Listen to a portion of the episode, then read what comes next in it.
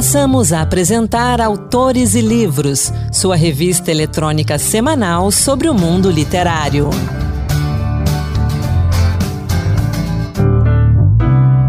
Olá, pessoal. A partir de agora, Autores e Livros, a sua revista literária de toda semana. Em destaque hoje, os semifinalistas 2023 do Prêmio Oceanos, notícias do mundo editorial e também poesias para celebrar a chegada da primavera. Sou Anderson Mendanha e vamos juntos.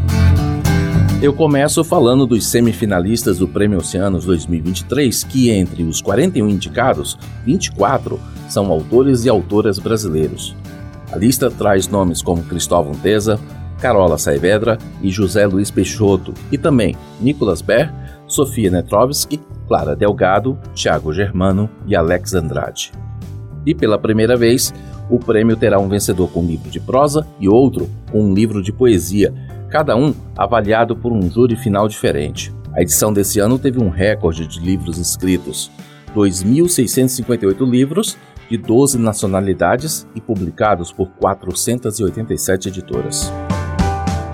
Sobre esse prêmio, eu conversei com dois semifinalistas, Tiago Germano e Alex Andrade. Tiago concorre com O que Pesa no Norte, publicado pela editora Moinhos, livro que conta a história da relação cheia de conflitos entre Guilherme e seu pai, Ricardo. É uma narrativa que põe o dedo na ferida de práticas e valores de um passado patriarcal que ainda resistem em tempos atuais. Na conversa, Tiago fala um pouco desse romance e da sua indicação como semifinalista do Oceanos. Tiago Germano, aqui conosco no Autores e Livros, Tiago, bem-vindo mais uma vez, parabéns por essa indicação. E eu pergunto para você o que representa essa indicação para você na sua carreira como escritor neste momento. Anderson, feliz por estar aqui de novo, feliz pela chance que você tem me dado. Representa de início. Eu acho que eu, eu, atribuo muito a leitores como você que é, colocam as engrenagens da literatura contemporânea para para correr. Mas, enfim, eu acho que é um reconhecimento de uma literatura que a gente faz, que é independente, né? nordestina, um forte viés identitário, é, carrego muito a, a comigo a, a, questão das minhas origens, né? E fiquei muito feliz com essa visibilidade que o Prêmio Oceanos dá, que, é, quiçá, traga mais autores para o eixo, né, que, que costuma alijar tanto esse tipo de literatura é, feita às margens. Bom você falar é, a palavra margens, porque os indicados do, do Oceanos desse ano fogem ali do, desse eixo, né? Rio, São Paulo, tem alguns ali, uns bons nomes ali, mas tem muita gente de fora. E para a gente fugir, né, desse estigma que é, não, isso aqui é literatura regional. Não, não é literatura regional, é literatura brasileira. Isso, a gente percebe que literatura regional só parece literatura regional quando ela é feita fora de Rio São Paulo, né? A gente pega um, um autor. Eu estou agora, por exemplo, em Alagoas, estou em Arapiraca, por um evento do Sesc, e aqui nós temos o é, Graciliano Ramos, né, que é um autor universal e de repente a prosa dele acaba sendo enquadrada no regionalismo por, por fugir um pouco do eixo. Eu acho que todo autor a rigor ele pode escrever sobre o que bem entender, né? Isso é, é, é o que caracteriza a literatura e eu acho que o que pesa no norte ele não nega isso, né? Então, é, estou celebrando muito também esse, esse tipo de reconhecimento de que a literatura que a gente faz ali em João Pessoa é uma literatura que pode ser lida lá, como pode ser lida também no, no Sul, onde eu tenho uma passagem, e no, no, no uh, nesses espaços de validação, né, que costumam pender um pouco mais para essa esse cânone mais hegemônico. Como é que você vê essa indicação hoje diferente, você se vê diferente de quando você foi indicado para o Jabuti? Olha, é, é, é, estranho, já me fizeram essa pergunta. Naquela ocasião do Jabuti, eu estava começando na carreira e foi especial no, por, por, essa razão, obviamente, pelo fato de o Jabuti estar pela primeira vez abrindo o espaço para crônica dentro do prêmio, porque antes a crônica não era uma categoria específica, ela concorria também com conto.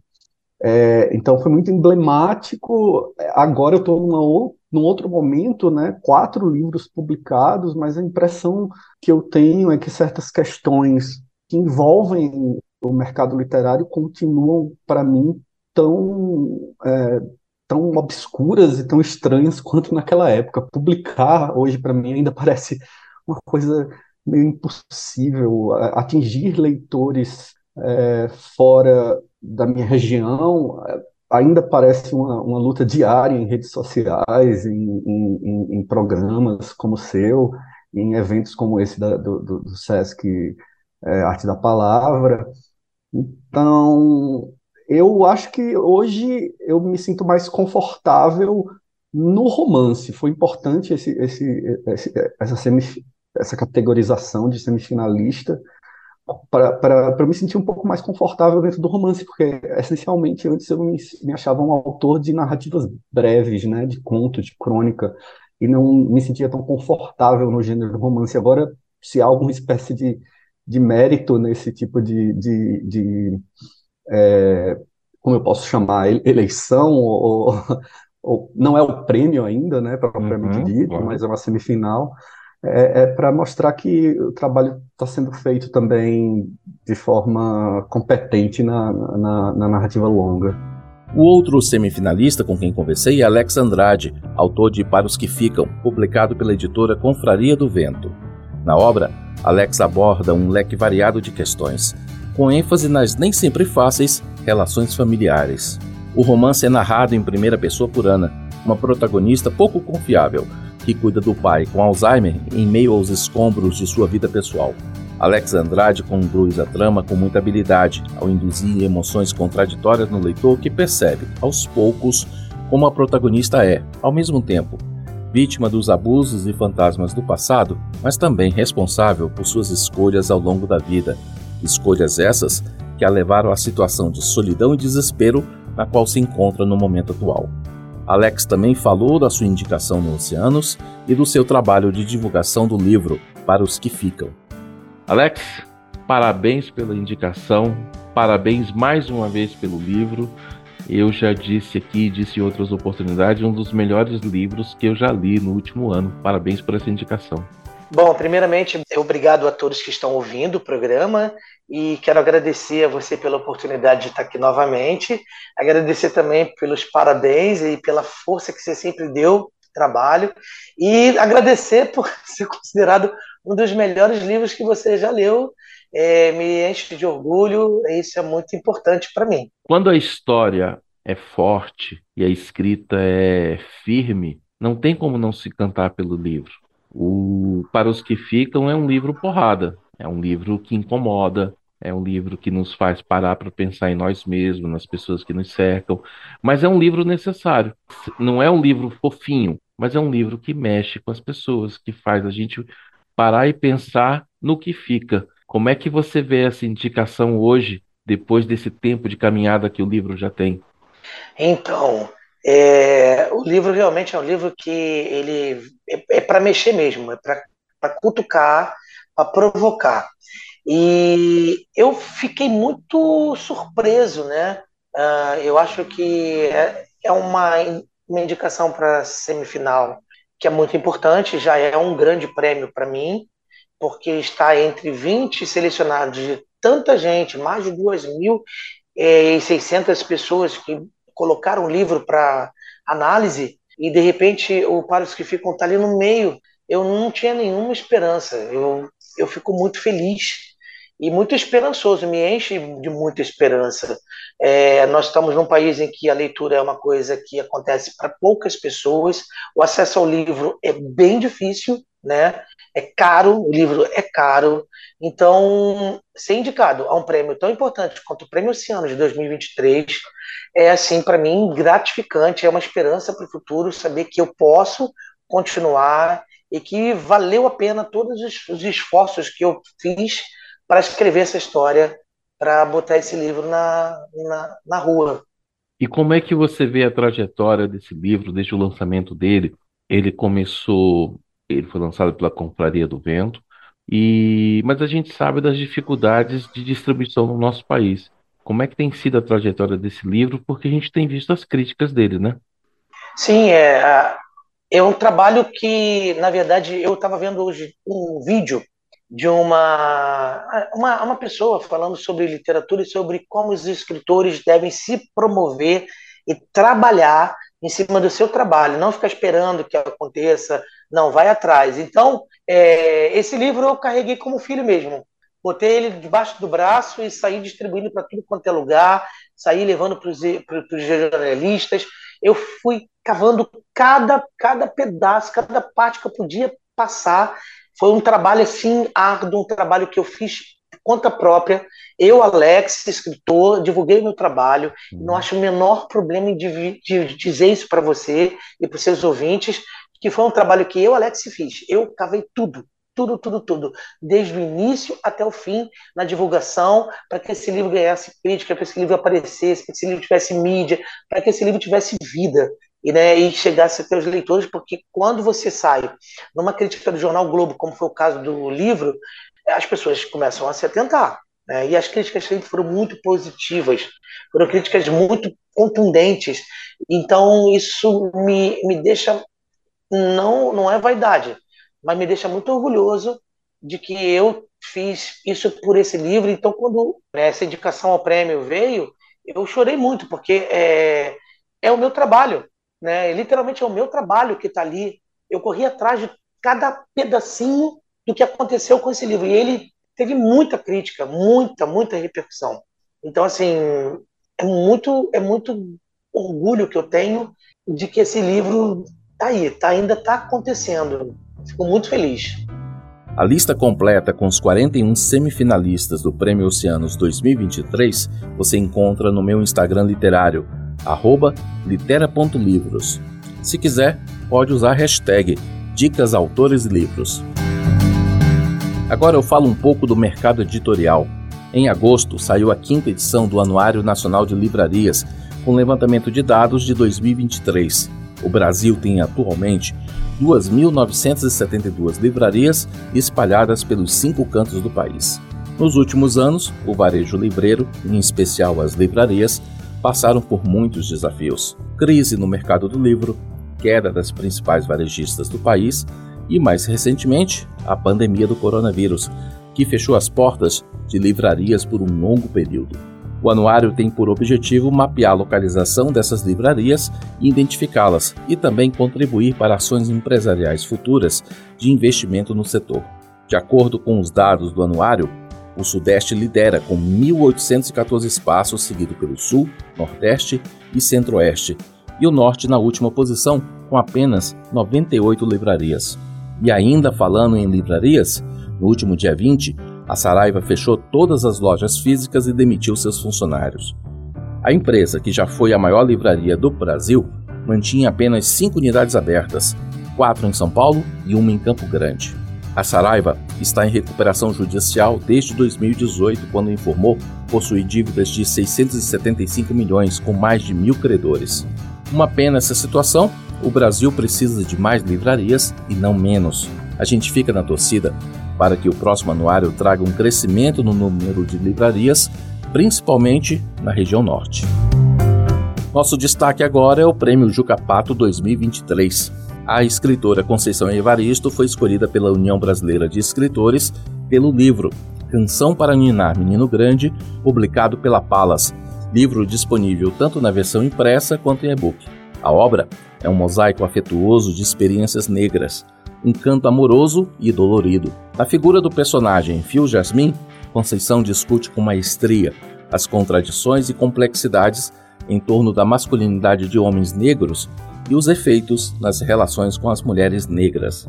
O livro é um mergulho na poética da escrevivência e, ao mesmo tempo, um tributo ao amor sobre uma ótica poucas vezes vista na literatura brasileira. O troféu Jucapato é dado à personalidade que, havendo publicado um livro no ano anterior aqui no Brasil, tenha se destacado pelo conjunto da sua obra em qualquer área do conhecimento e contribuído para o desenvolvimento e prestígio do país, na defesa dos valores democráticos e republicanos. Agora, uma dica de leitura que nos convida a refletir profundamente sobre as questões mais delicadas que emergem na atualidade. No romance Tudo o que Dizemos no Silêncio, publicado pela Qualis Editora, a escritora e filósofa Marta Vasconcelos fala de luto, de dilemas que atravessam a juventude, de abandono parental e outros temas sensíveis. Quando um grupo de oito amigos universitários perde um integrante, todos comparecem ao velório. Mas o mistério instiga o leitor até o final. De quem é o corpo? É nesse cenário que se desenrola a história. A partir de flashbacks, Marta Vasconcelos aborda a história de cada um dos personagens revelando conflitos que atravessam não só a juventude, mas a sociedade de uma forma geral. Marta fala um pouco desse livro pra gente. Meu nome é Marta Vasconcelos, sou escritora e hoje eu estou passando aqui para convidar todos vocês para conhecerem meu novo romance, Tudo que Dizemos no Silêncio. Ele é um romance jovem, contemporâneo, um jovem adulto que conta a história de sete jovens e um velório. E a gente vai no desenrolar da história é, montando um quebra-cabeça, se envolvendo com a história dos personagens, com os conflitos internos de cada um, e no final a gente descobre, enfim, através de flashbacks de todos eles, de quem é o velório que está acontecendo durante a história toda. Esse livro ele está é, no site da Qualis Editora, www.qualiseditora.com.br. Você também pode encontrar nas minhas redes sociais, sou underline Marta Vasconcelos. Você encontra tudo o que dizemos no silêncio de Marta Vasconcelos nas versões impressa e digital no site da editora qualiseditora.lojaintegrada.com.br. Uma dica agora sobre um herói brasileiro que lutou na Segunda Guerra Mundial. Heróis do Castelo, romance de estreia de Cristiano Berbet, conta a trajetória de André, os perigos, as descobertas, o romance e toda a sua jornada, como uma homenagem aos pilotos da Força Aérea Brasileira que participaram da guerra e também como um registro de parte da história que nosso país não conhece. Em uma linguagem clara, dinâmica e cheia de imagens, um enredo de aventuras, romance e suspense, Cristiano homenageia os heróis esquecidos da nossa história e contrasta o exemplo de honradez e fé deixado por eles com a malandragem e dúvida tão presentes em nossa sociedade. Eu leio um trechinho desse livro para vocês. Fim do tempo. O P-47 despencava nos céus. Da frente do avião saíam chamas e óleo quente. Em instantes, o avião atingiria o solo e explodiria. André tinha de se ejetar para salvar a própria pele. Ele acionou a alavanca de salvamento, o canope se abriu. Nesse instante, entretanto, em vez de ser lançado para fora da aeronave, algo segurou e o manteve preso no avião. O jovem se esquecera de retirar o fone de ouvido. O fio do fone de ouvido passava por dentro da gola do seu macacão, assim como um cordão enfiado passa por dentro da cintura de um short. Com as pernas e a cintura para fora da aeronave, o restante do corpo ainda estava dentro da cabine e ele tentava se livrar do fio. Não tinha como cortá-lo, nem força para rasgar o grosso tecido do macacão. Teve então de fazer o que se esquecera de fazer. Puxou o fio até retirá-lo todo da gola. Assim que se desvencilhou, ele foi impulsionado para trás, rolando pela fuselagem até a cauda do avião. Pôs as palmas das mãos sobre a fuselagem e se impulsionou, se separando da máquina. Caiu pelos ares, puxou a corda, inflando paraquedas a menos de mil pés de altitude. Antes de atingir o solo, ouviu o estrondo da explosão do seu P-47, chocando-se contra alguma montanha nas redondezas. Em frações de segundo, foi a vez dele chegar ao solo. A queda foi amortecida pela neve fofa que ainda encobria os picos dos Alpes nos primeiros dias de março de 1945. Heróis do Castelo, de Cristiano Berbet, está disponível na Amazon e também no site da editora loja.giostreeditora.com.br. E chegou a hora da poesia. Hoje temos um Encantos de Versos especial em homenagem à primavera. Marluce Ribeiro nos traz poemas de Miguel Torga, Augusto dos Anjos e Alberto Caeiro, heterônimo de Fernando Pessoa. Encantos de Versos Poemas que tocam.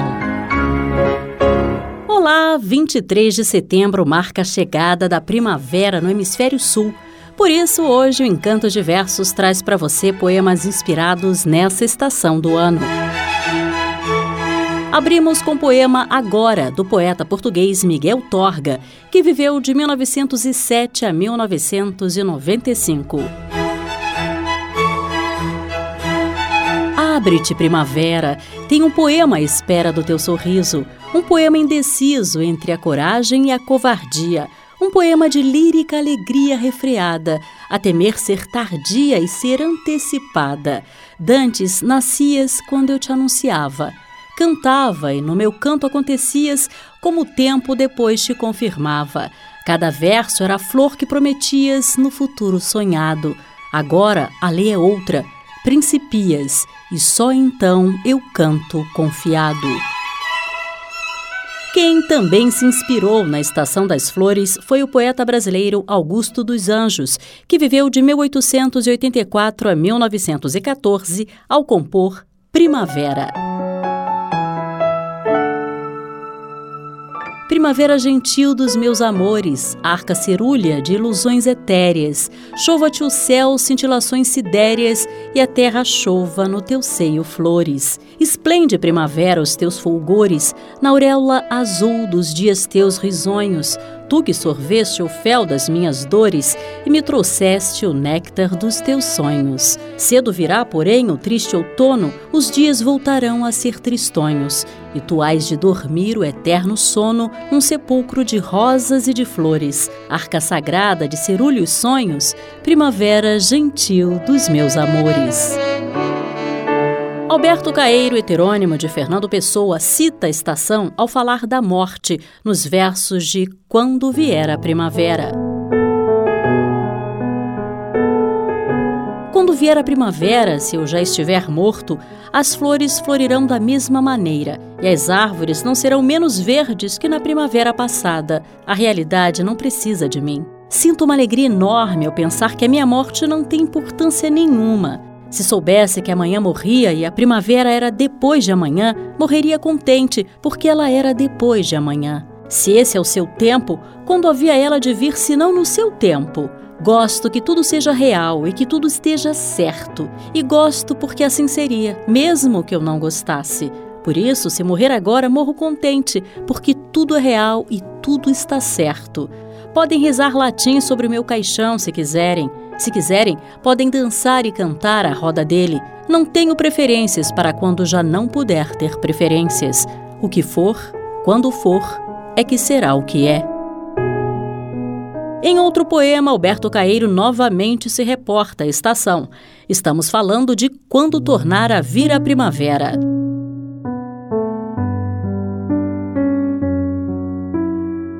Quando tornar a vir a primavera, talvez já não me encontre no mundo. Gostava agora de poder julgar que a primavera é gente, para poder supor que ela choraria, vendo que perdera o seu único amigo. Mas a primavera nem sequer é uma coisa, é uma maneira de dizer. Nem mesmo as flores tornam, ou as folhas verdes. Há novas flores, novas folhas verdes, há outros dias suaves. Nada torna, nada se repete, porque tudo é real. Na música, quem encontrou inspiração na temática foi Beto Guedes, ao compor Sol de Primavera. Quando setembro e a boa nova andar quero ver brotar o perdão onde a gente plantou. Juntos outra vez já sonhamos juntos, semeando as canções no vento Quero ver crescer nossa voz no que falta sonhar. Já choramos muito, muitos se perderam no caminho. Mesmo assim, não custa inventar uma nova canção que venha nos trazer sol de primavera abrir as janelas do meu peito. A lição sabemos de cor, só nos resta aprender.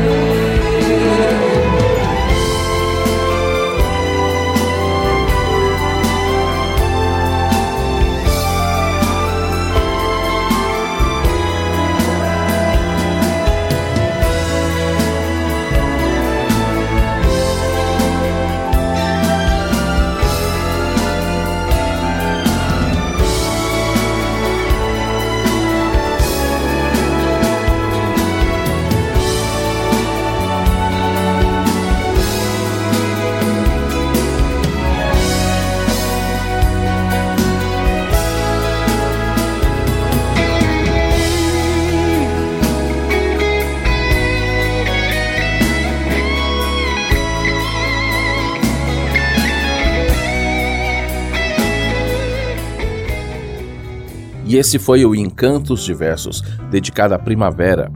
E eu aproveito para sugerir um livro bem interessante de Rubem Braga para você ler nesta estação das flores. Recado de Primavera reúne crônicas de Rubem Braga, em sua maioria publicadas na Revista Nacional e no Correio do Povo de Porto Alegre. Elas abarcam um amplo leque de assuntos: mulheres, a Rainha de Nefertiti, a Revolução de 1932, o Diário Secreto de um Homem Subversivo e uma das predileções do cronista, as belezas que a natureza oferece aos olhos de quem sabe admirá-la, como as nuvens, os passarinhos e o brilho das estrelas sobre o mar. A crônica que dá título ao livro foi feita por Rubem Braga para a Rede Globo por ocasião do primeiro aniversário da morte de um querido amigo, Vinícius de Moraes. Escrita em forma de carta, a crônica é uma saudação fraterna ao poeta e compositor, na qual Rubem Braga expressa a falta que o amigo lhe fazia. Essa então é a minha dica Recado de Primavera, de Rubem Braga. E o Autores e Livros vai ficando por aqui. Eu convido você a participar do programa com a sua dica de leitura. Mande uma mensagem de texto ou de áudio para o WhatsApp da Rádio Senado, 6198611 9591. E eu convido você também a nos acompanhar em podcast no Spotify, Deezer, iTunes e demais plataformas. Lá você encontra o Autores e Livros completo para ouvir a hora que você quiser e também entrevistas exclusivas no Dose Extra. Sou Anderson Mendanha e o programa de hoje teve produção de Ana Beatriz Santos e Rita Zumba com trabalhos técnicos de Antônio Carlos Soares. A gente volta semana que vem. Até lá. Boa leitura. Acabamos de apresentar Autores e Livros, sua revista eletrônica sobre o mundo literário.